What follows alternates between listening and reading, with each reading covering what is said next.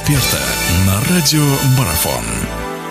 Друзья, приветствую всех. Наш эфир продолжается. Мы вновь говорим о спорте. На очереди мини-футбол. Наступила самая-самая горячая пора, а именно финал нашей мини-футбольной суперлиги, в рамках которого «Газпром Югра» и «Дина» решат, кто же сильнейший в этом году в нашей стране в футзале. Начнутся игры уже вот со дня на день. Мы обо всем, обо всем предстоящем, а также о матчах за третье место поговорим. Поможет нам в этом наш прославленный футболист, чемпион Европы Олег Денисов, которого я и рад приветствовать. Олег, здравствуйте.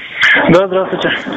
Ну что, вот такой у нас получился финал, финал которого, наверное, мало кто ожидал. Все ждали «Динамо» подмосковное в финале, но «Динамо» вылетело еще на стадии 1-4. Ну, так вот получилось, новая генерация здесь постаралась. Новая, гене... э, новая генерация, кстати, сыграет с Сибиряком э, за медали бронзовые. Пока же начнем с финала. Дина Газпром. Э, что думаете по поводу Дины? Все-таки клуб вам родной, можно так сказать. На самом деле серия с Сибиряком была как на качелях. Действительно, то одна команда выигрывала, то другая.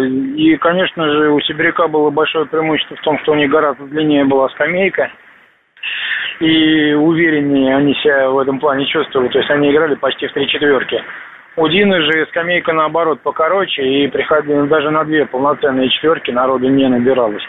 Поэтому были сложности с, скажем так, физическими данными, особенно ближе к концовке матча, э, я именно этим и объясняю то, что команда очень много пропустила в этой серии.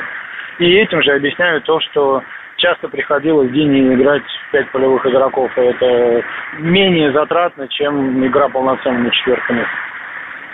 Ну вот если сейчас смотреть на финальные матчи, э, как скажем, оптимальное сочетание, оно найдено, хватит сил-то против «Газпрома»?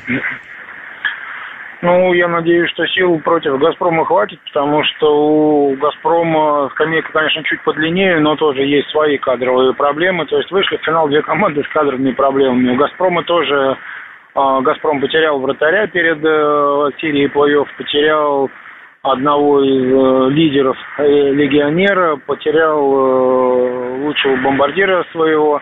Поэтому, в принципе, то, что «Газпром» вышел в финал – это действительно большая работа и большая заслуга всей команды и тренерского штаба у них. Потому что, конечно, у них были тоже большие очень сложности. Но они вот вышли, и теперь вот две команды будут играть в финале, которые имеют некоторые кадровые проблемы. Продолжение беседы через мгновение. Оставайтесь на радиомарафон.